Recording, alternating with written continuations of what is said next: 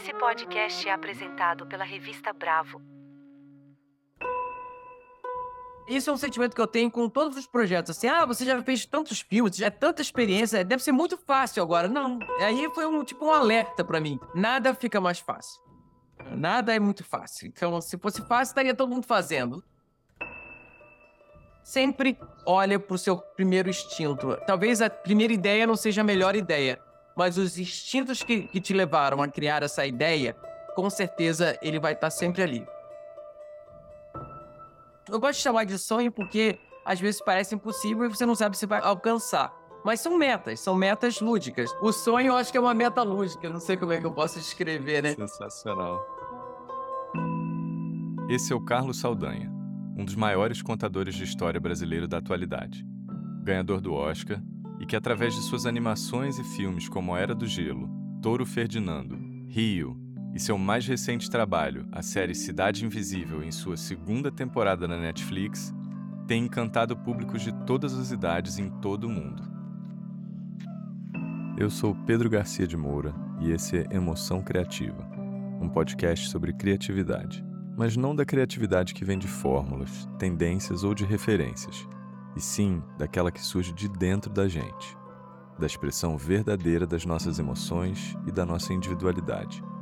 Para quem quiser mergulhar mais fundo nesse processo de autoconhecimento através da criatividade, o livro Emoção Criativa está disponível nas principais livrarias virtuais. Você encontra todas as informações sobre ele e os links de cada episódio do podcast no site emoçãocriativa.com.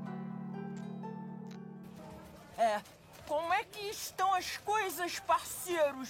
Ih, se liga, Nico, ele é turista. É mesmo, é? Não parece. Sério?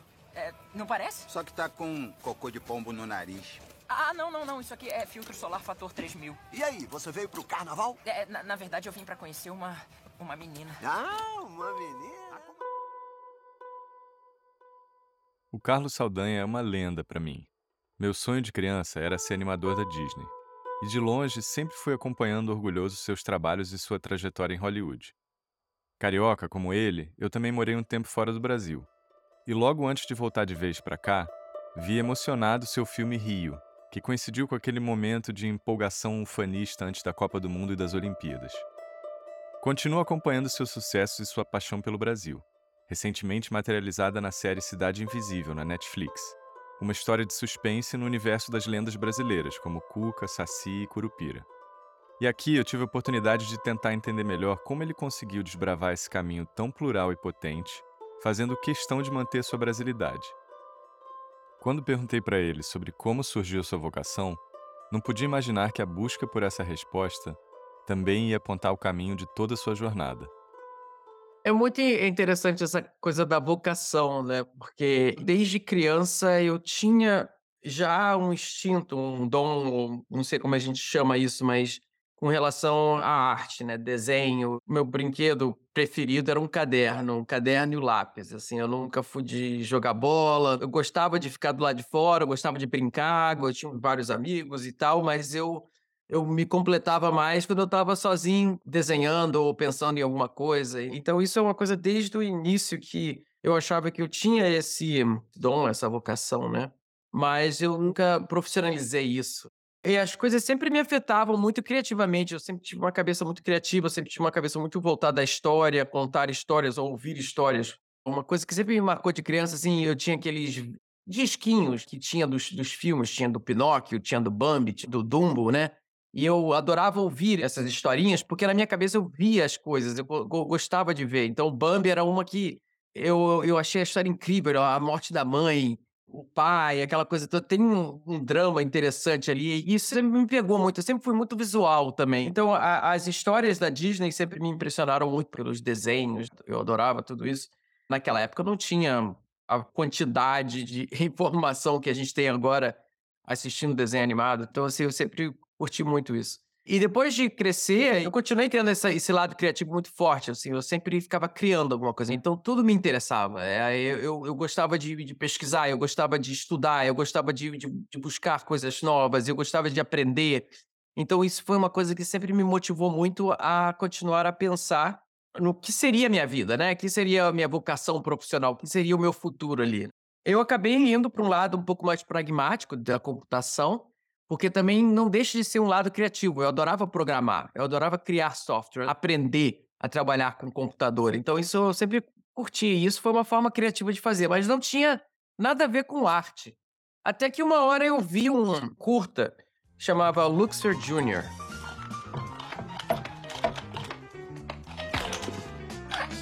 Era um curta da Pixar da época, isso é nos anos 80, e que tinha é, uma lâmpada, pai com a lâmpada filho, com um relacionamento com uma bolinha e tal. Era uma coisa super simples e super interessante. E quando eu eu vi aquela história, eu me apaixonei pela história, achei a história muito incrível, aquela coisa de curta, que você tem aquela satisfação imediata, que é uma coisa que você vê, em dois minutos acabou a história e você teve uma, uma memória ali, você teve um momento interessante de storytelling, de, de contar histórias.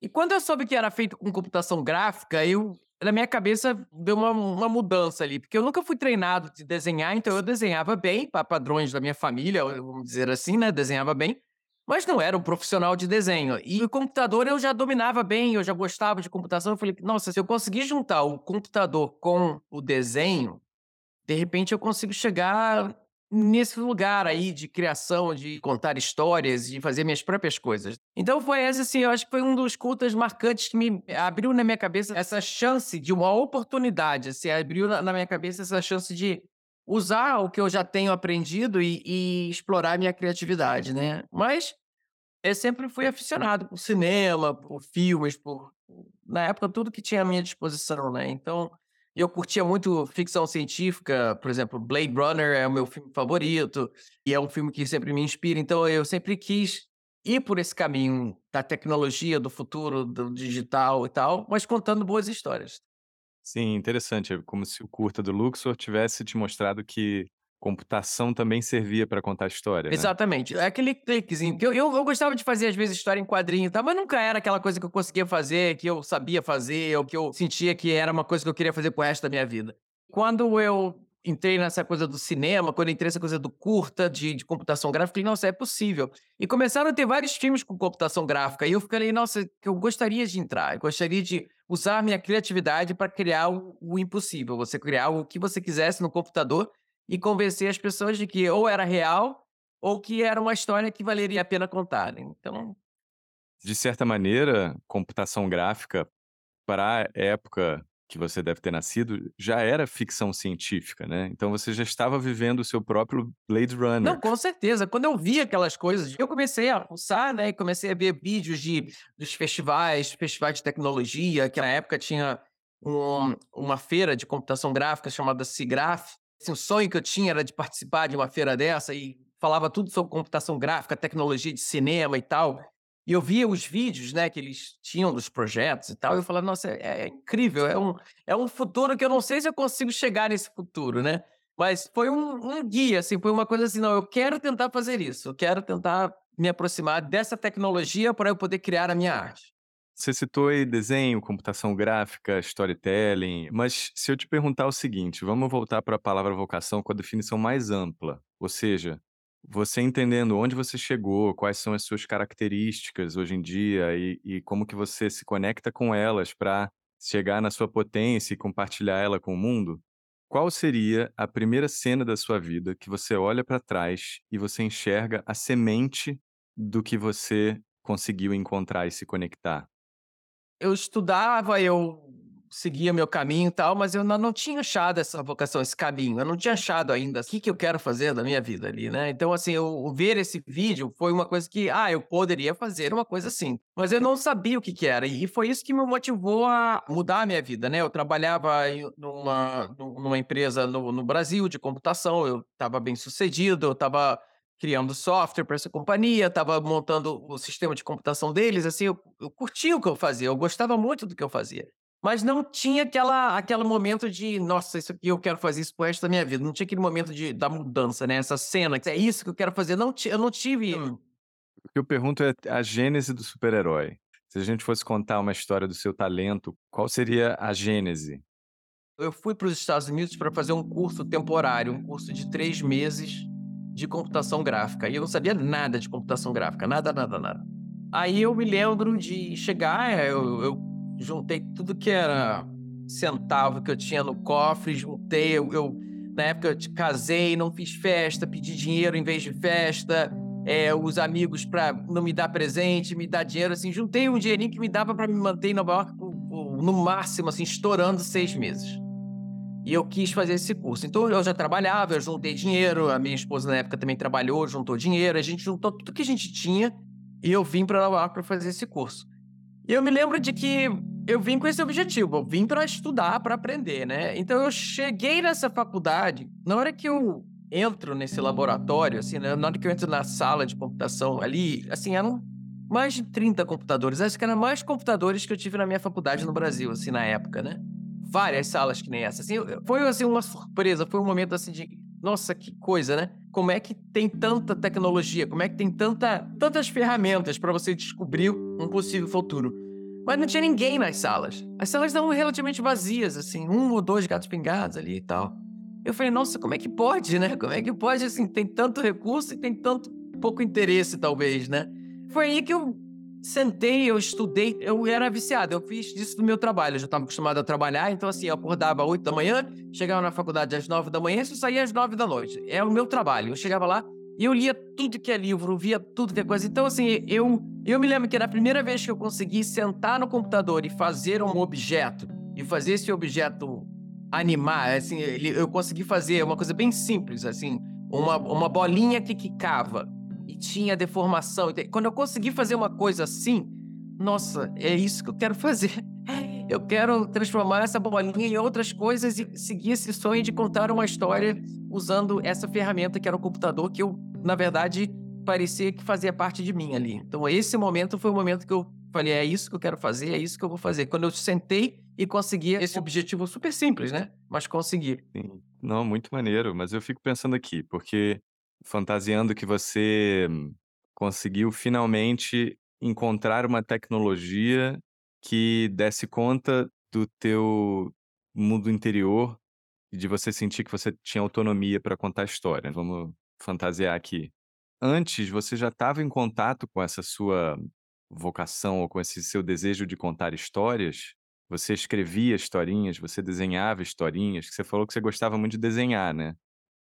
Eu gostava de desenhar, mas eu nunca fui a fundo nisso. Era uma coisa muito superficial. Eu nunca tive um momento que eu falei assim, não, essa história eu quero fazer essa história. Eu não tinha isso. Eu tinha uma coisa mais assim.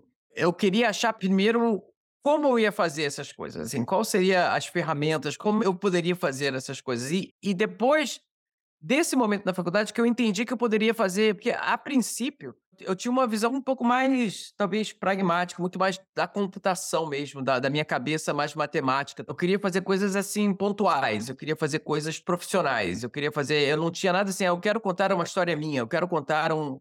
É uma profissão, na verdade, né? Hum. Mas o curso abriu uma porta que eu não tinha antes, que é assim, ah, eu posso de repente contar histórias que não precisa ser voltada a um comercial de televisão ou uma outra ideia, assim, eu posso ter minhas próprias ideias e contar minhas próprias histórias. Então, quando eu comecei a trabalhar na escola, quando eu comecei a, a entrar mais fundo, eu comecei a querer contar histórias. Foi aí que eu comecei a me interessar por storytelling e vi que era isso que eu queria fazer.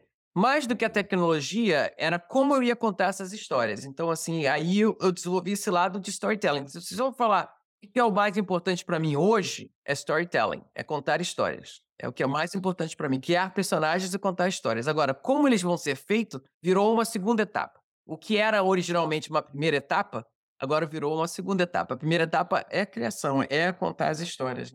E você foi fazer esse curso em Nova York depois de ter visto o Luxor? Foi depois de ver o Luxo. Então, o Luxor, digamos assim, é que te abriu essa possibilidade. Exatamente. O Luxo que foi aquilo que me falou que é possível, dá para fazer uma coisa interessante usando o computador. Assim, eu vou poder juntar os dois lados do meu cérebro, o lado criativo e o lado matemático, criar essa harmonia entre os dois lados. E por que que você escolheu fazer ciência da computação? Como é que foi no, no momento que você estava ali decidindo? Quais eram os, os argumentos que você se convenceu disso? É, eu vinha de uma família de classe média, tradicional.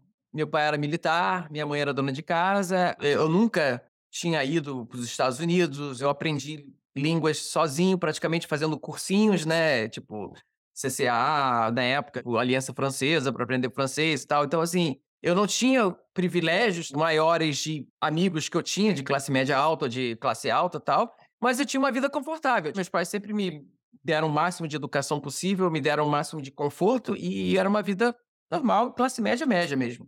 Meus pais eram muito pragmáticos, eles sabiam, apreciavam o meu talento artístico, né? Mas quando eu comecei a, a pensar em fazer faculdade, que eu queria fazer, eu pensei, não, talvez eu faça faculdade de artes. Isso para meus pais fazer arte, mas espera aí.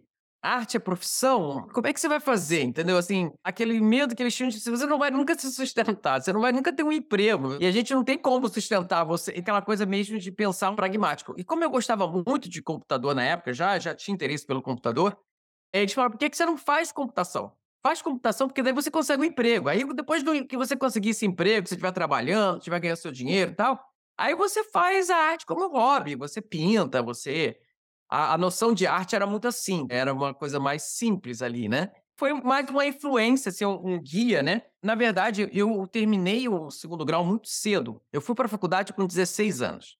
Eu era muito novo. Então, meus pais tinham essa preocupação de eu ter logo um conhecimento, de eu maturar um conhecimento e não tentar já ir para um caminho mais aberto, sem um objetivo certo ali, entendeu? Então, na época, foi meio assim, foi meio que sendo guiado pelos meus pais e uma decisão que eu achei que no final foi uma decisão certa, funcionou para mim.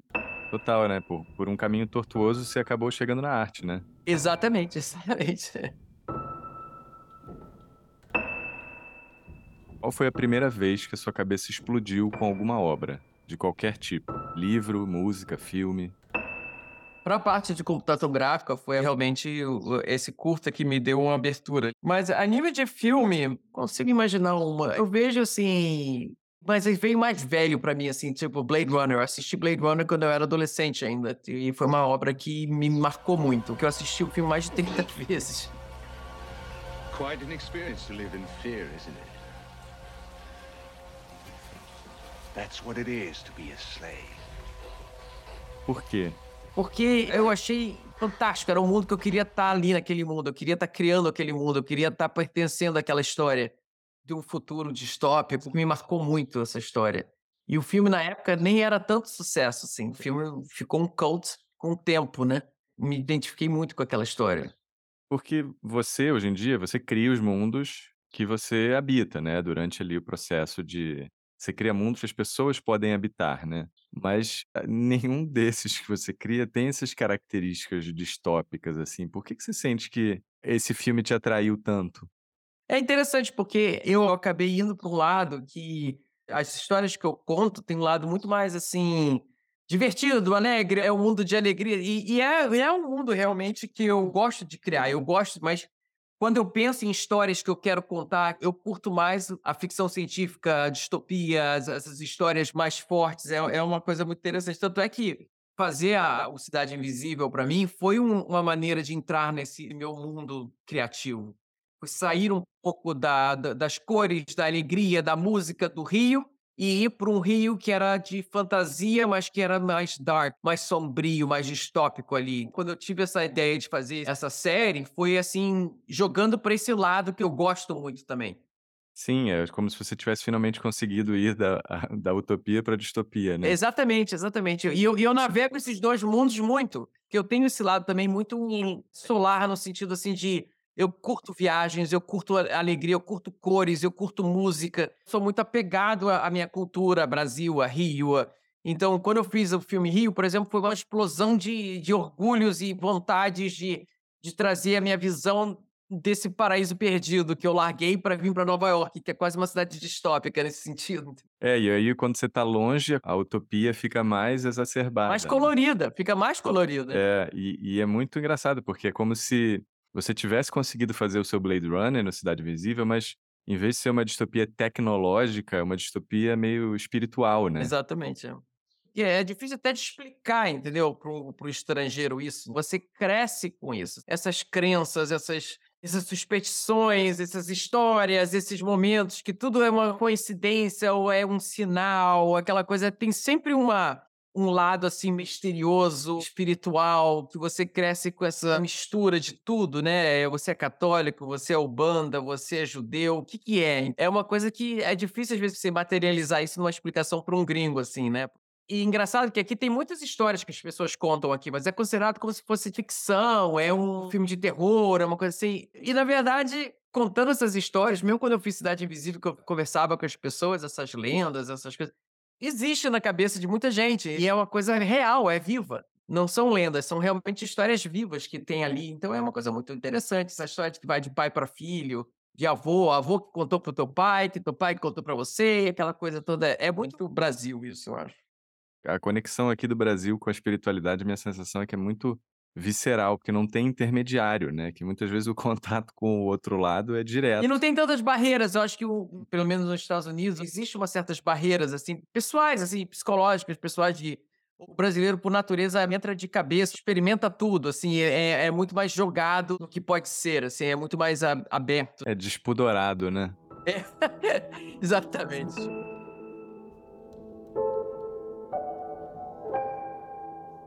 Qual foi o seu momento mais emblemático de plenitude criativa, onde você sentiu que o que existia dentro de você estava sendo transformado em expressão artística? Na verdade, assim, não, não existe um momento, mas existe, assim, vários momentos em situações, tipo, como se fossem milestones, como se fossem, assim, etapas da vida. E quando eu terminei o curso, no mestrado aqui na universidade, e eu fiz um curta. E esse curta se chamava Time for Love, foi para vários festivais e pela primeira vez o meu trabalho entrou num circuito de festivais de animação e eu me vi ali sendo, assim, aquele sentimento que eu tinha quando eu vi o curta do Luxor Jr., eu vi as pessoas vendo o meu curta. Cara, eu consegui fazer mais ou menos aquilo. Eu consegui contar uma história com os personagens. Então foi um momento que eu falei: caraca, eu cheguei lá, eu cheguei.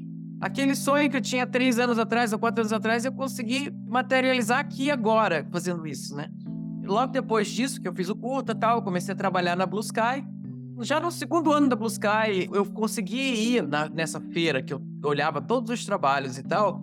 E meu trabalho foi para essa feira também. E eu fui na feira. E foi muito interessante ver que as pessoas estavam vendo o meu filme. ver que as pessoas estavam vendo o meu trabalho. Meu trabalho entrou naquela fitinha que eu via há quatro anos atrás. Em casa, meu trabalho agora tá numa dessas fitas. Então alguém vai ver essa fita também. Alguém talvez possa se inspirar. Foi uma feira que aconteceu em Orlando na época. E toda a comunidade artística se reúne ali, né? São artistas, mas são muitas pessoas que nem eu, assim, muito tecnológicas, mas com um lado artístico muito forte. E era uma feira de tecnologia de computação gráfica. Então, muita gente que vinha de computação gráfica, vinha cientistas de desenvolver eh, código, de desenvolver software e tal. E tem várias festas que você se reúne. E as festas de animação eram divertidas, porque era assim: é no parque de diversões da Disney, em tal brinquedo, ia ser a reunião de todos os animadores, uma coisa assim. Eu fui numa festa da Pixar e, e o, na época, um dos fundadores da Blue Sky, que era o meu professor da faculdade que me chamou para trabalhar com ele, que é o Chris Wedge, ele era muito amigo do John Lasseter, que fez o Luxor Jr. E a gente tava nessa festa, tava todo mundo, tipo, era um parque de água, tava todo mundo brincando na água e tal. De repente, eu, tô brincando do lado do John Lasseter, o cara que fez o Luxor Jr. que me trouxe pra cá. E quando eu fui apresentado pra ele, foi um momento assim: nossa, eu tô aqui com você. É tipo aquele momento que você não tava acreditando que o que era um sonho impossível virou um pouco mais realidade. Eu tô ali como um parceiro criativo também. Já tenho meu curta no festival, já tenho, já comecei a fazer animação. O teu trabalho me inspirou a chegar aqui. Então, assim, foi uma coisa muito interessante esse momento de juntar essa satisfação. E o outro momento também que marcante pra mim foi quando eu fui indicado ao Oscar pelo meu curta. Eu fiz um curta na Blue Sky com um personagem da Era do Gelo, esquilinho e tal, e eu fui indicado ao Oscar. E eu fui pela primeira vez. Eu já tinha ido ao Oscar pela Era do Gelo, mas não como eu sendo indicado, mas já foi uma experiência impressionante. Dois, três anos depois, eu, eu fui, mas como indicado ao Oscar. Isso foi também um grande momento na minha vida. E o maior momento de satisfação pessoal foi quando eu fiz a premiere do filme Rio, no Rio.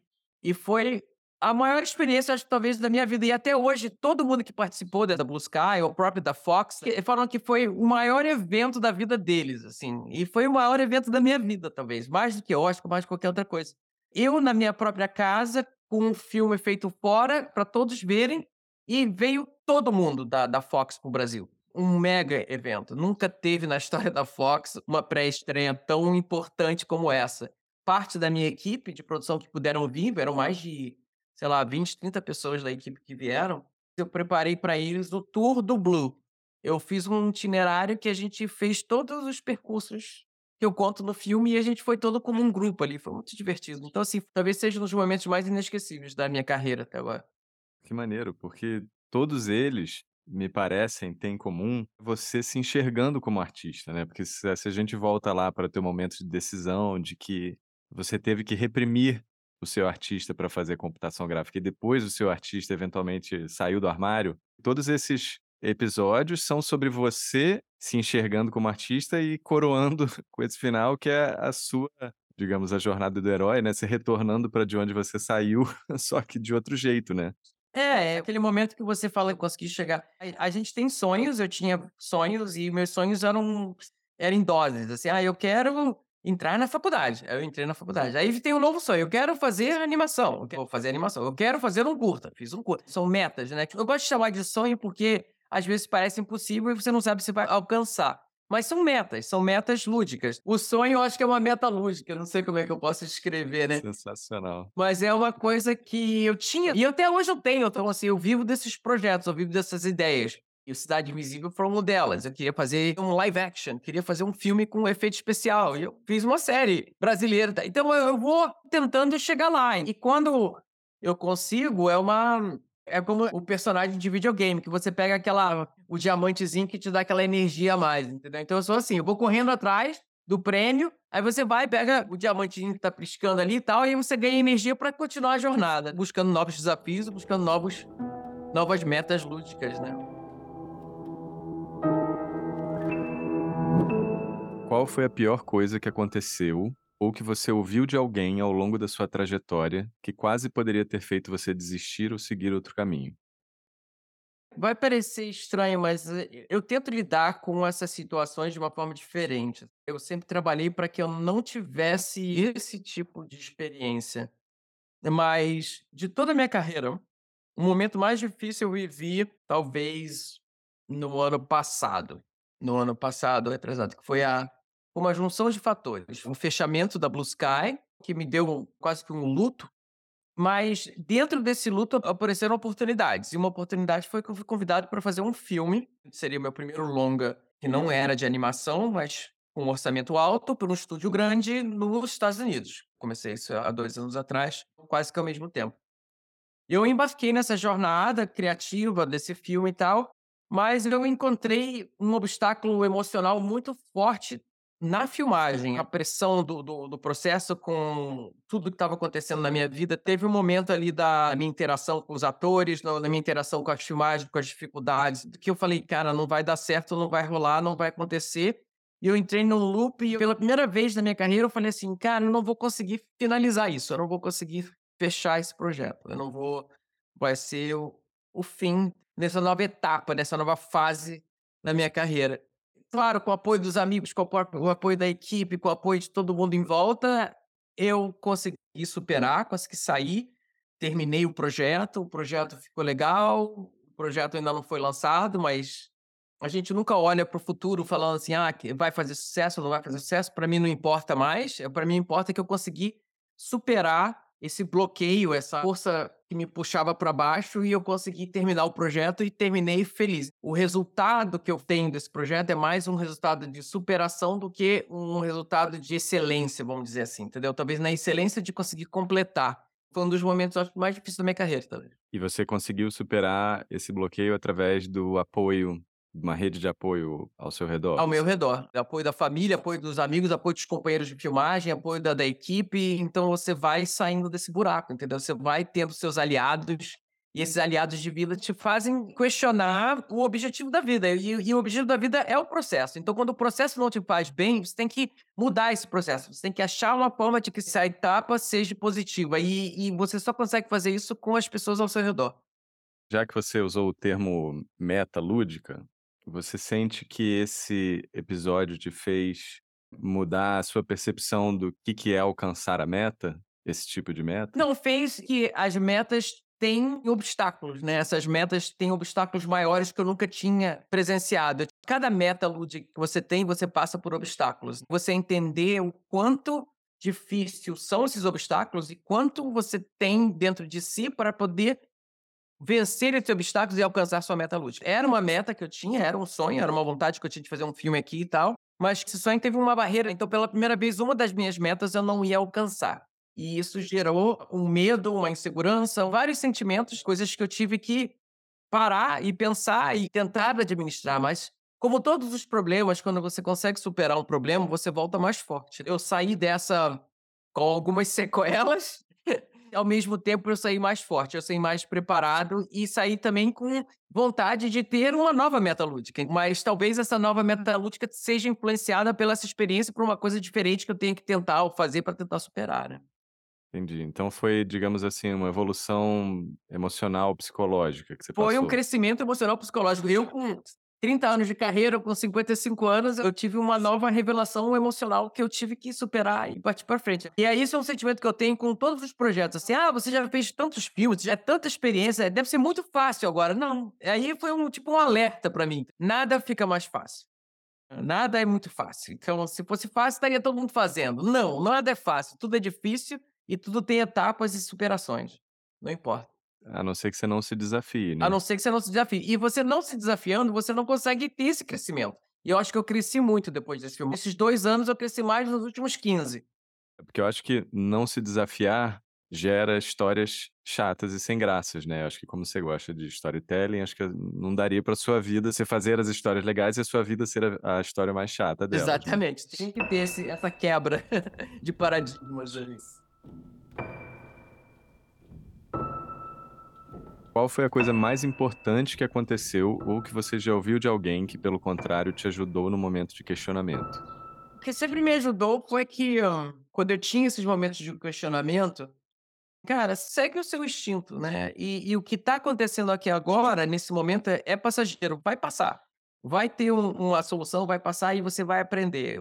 Sempre usa os obstáculos como aprendizado. Isso é uma coisa que eu sempre busquei e às vezes você esquece disso. Mas se você interpretar obstáculos como uma forma de você aprender mais, você lida com os obstáculos de uma maneira um pouco mais positiva. Tem que passar por isso para poder aprender, para poder crescer. E é uma coisa assim que era, eu falava muito, mas eu não, eu não sentia tanto na pele e acabei sentindo muito nesse momento. Quando eu estava no auge do, do problema, foi uma coisa que me deu essa segurança mesmo de, de saber que eu tenho um porto seguro, que a vida é mais do que esses obstáculos, que a vida é uma coisa mais certa. Os amigos, a minha família, a minha esposa, quando foi, me viu, e, e conselhos, essa, essa coisa de, cara, não tem problema, a vida continua, tem solução, tudo tem solução. E a gente vai solucionar juntos. Esse apoio foi uma coisa muito importante para mim. A gente, quando estava naqueles momentos piores, fazendo filme de animação e a história não tá funcionando, que tá tendo problema, a entrega, todos aqueles problemas que você acha que é o fim do mundo, no final a gente olhava um pra cara do eu olhava pro meu produtor, olhava pra minha equipe e falou assim: gente, é só um desenho animado. É só isso. Ninguém tá fazendo cirurgia de cérebro, ninguém tá numa guerra, a gente tá fazendo um desenho animado, então vamos lá, né? Não vamos nos desesperar. Não transformar esses desafios numa distopia, né? Exatamente. Essa era uma fala que a gente usava assim: é só um desenho animado, gente. Pelo amor de Vamos lá, vamos lá.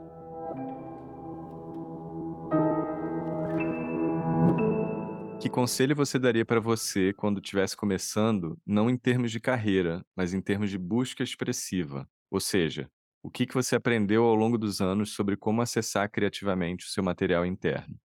Olha ao seu redor, sempre mantenha as antenas ligadas. As melhores ideias, as melhores inspirações vêm de onde você não imagina e vêm em horários que você também não esteja esperando. E é aí que você tem as grandes epifanias da vida. Eu acho que é aí que você tem as grandes descobertas. Nunca se feche. Principalmente no lado criativo, nunca se feche para as outras ideias. É uma coisa é, primordial para mim. É uma coisa que eu sempre fico assim. Por isso que eu sou uma pessoa talvez muito ligada, porque eu sempre eu ando na rua, eu faço viagens, eu tô sempre buscando algum tipo de inspiração. Eu não quero perder nada, eu quero absorver tudo e, e disso tirar alguma coisa. Tantas coisas boas quanto ruins, assim, você aprende com tudo. Então, é, não deixar o seu lado criativo, a sua cabeça aberta fechar. É aquela coisa que às vezes a gente faz muito com criança, né? A gente às vezes não deixa a criança ser criança, não deixa a criança ser criativa e tolir esses momentos, às vezes não deixa você ter uma coisa melhor, né? Você não sabe o que vai acontecer se você for por um caminho. Então, assim, respeitar esses instintos criativos e lúdicos é muito importante. E sempre olha para o seu primeiro instinto. Talvez a primeira ideia não seja a melhor ideia, mas os instintos que, que te levaram a criar essa ideia, com certeza ele vai estar tá sempre ali.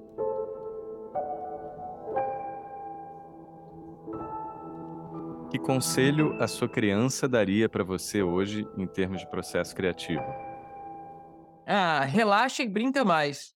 Seria isso que eu falaria para mim. Ah, para de se preocupar, vai lá, brinca lá, vai lá, vai lá se divertir. Mas você sente que você está em contato com essa criança e com esse mindset, assim, com essa Sim, é, eu perspectiva? procuro ao máximo estar em contato, mas a vida te leva sempre para um lado mais sério, né? Você vai crescendo, você vai envelhecendo, você vai tendo experiências e você acaba é, esquecendo. Então, é sempre ter essa lembrança é muito importante. Tem que se divertir, entendeu? Tem que ter a preocupação, mas tem que se divertir acima de tudo. Tem que ser bom, né? A energia tem que ser boa. Nesse episódio, Carlos Saldanha conta que desde pequeno ele tinha uma relação muito profunda com histórias. Ele conseguia enxergá-las perfeitamente em sua cabeça. Apesar de gostar de desenho e de desenhar bem, Carlos não se considerava um profissional. Mas foi quando o computador surgiu como uma ferramenta de contação de histórias que ele percebeu que desenhar não era a única maneira de chegar até onde ele queria. Carlos fala da sua criação com a visão de uma típica família de classe média, onde a arte não é profissão algo que o desenhista Pedro Vinícius, no episódio 26, também comenta a respeito. Embora tenha tido acesso a uma boa formação universitária em computação, Carlos nem cogitava algo ligado à arte. Quando costumo perguntar sobre vocação aqui no podcast, geralmente as respostas são da infância ou adolescência. Mas até o começo da sua vida adulta, o Carlos parecia não ter descoberto sua vocação ainda. E foi esse não saber justamente que o motivou a sempre procurar novos caminhos.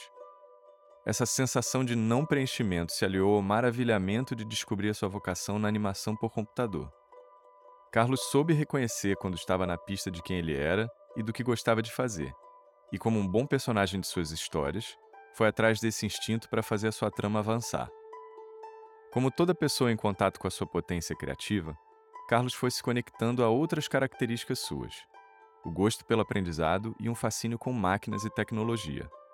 Na nascente indústria da computação gráfica, os desbravadores como ele, além de talento artístico, tinham que ter habilidades com computadores e encarar o constante aprendizado e desenvolvimento de soluções técnicas.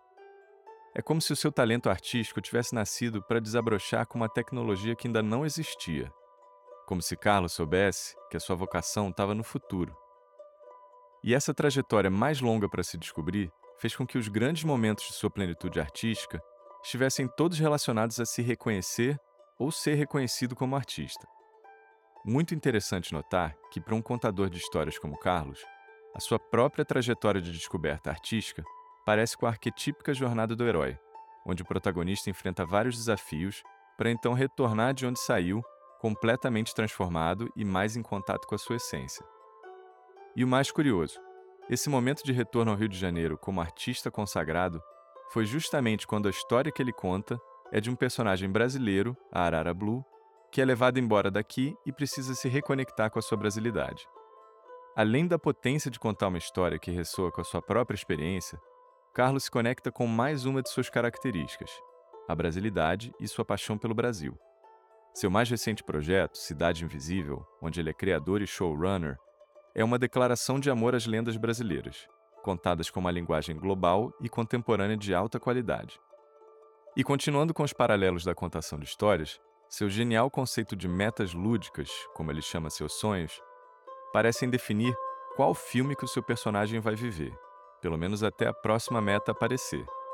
Carlos enxerga cada meta como uma oportunidade de passar por novos obstáculos e entender o quanto você tem dentro de si para enfrentá-los porque afinal é através dos desejos e das atitudes no enfrentamento dos desafios que se conhece um personagem. E parece ser esse desejo de aprendizado e crescimento que o trouxeram até aqui que continua impulsionando Carlos a se jogar em desafios e a continuar se reinventando. Com Carlos, eu aprendi que os obstáculos são ótimas oportunidades de aprendizado e que às vezes a diferença entre distopia e utopia é só uma questão de não enxergar esse potencial mesmo nas situações mais difíceis. E para um sedento por aprendizados como Carlos, qualquer experiência pode servir como inspiração. Por isso, ele está sempre ligado e com seu instinto ligado, tanto para observar e absorver, quanto para valorizar as suas epifanias, mesmo que elas ainda precisem ser refinadas, mas entendendo que é do instinto que vem nossas joias que merecem ser lapidadas. Gosto de pensar que as conversas aqui são inspiradoras para mim e para quem ouve, para fazer com que a gente possa se conectar com quem somos, através da expressão criativa e artística. E a maneira com que enxergo isso não é tentando imitar os passos de alguém, ou pior, se lamentar porque não temos tanto talento ou sorte como eles. A história do Carlos é um ótimo exemplo de como a sua potência foi desabrochando à medida que ele se conectava cada vez mais com as suas características. Sua paixão por histórias, por tecnologia, por aprendizado, por brasilidade e por procurar desafios. Por isso, me pergunto constantemente e proponho a reflexão: quais são as minhas características e como consigo cada vez mais me conectar a elas? Essas e outras reflexões fazem parte do livro Emoção Criativa, onde proponho um método para chegar nessas respostas. Um projeto desenvolvido ao longo de anos de pesquisas e trabalho com os mais variados tipos de artistas, para entender como podemos acessar nossa potência criativa e entrar em contato com a nossa essência. O livro está disponível em todas as livrarias virtuais. Você pode ver o trabalho do Carlos Saldanha nas plataformas de streaming e o seu mais recente trabalho Cidade Invisível disponível na Netflix. Se você gostou desse episódio, você pode seguir e dar nota na sua plataforma favorita. Se você acha que alguém que você conhece pode gostar do tipo de reflexões que a gente faz por aqui, compartilhe. Você acabou de ouvir Emoção Criativa. A edição e mixagem é feita pelo Fabrício Zava. E a trilha que você está escutando foi composta especialmente para esse podcast pelo Lucas Vasconcelos, o nosso convidado do primeiro episódio. Você pode escutar a gente em qualquer uma das suas plataformas favoritas. Eu sou Pedro Garcia de Moura muito obrigado por acompanhar esse episódio e até a próxima.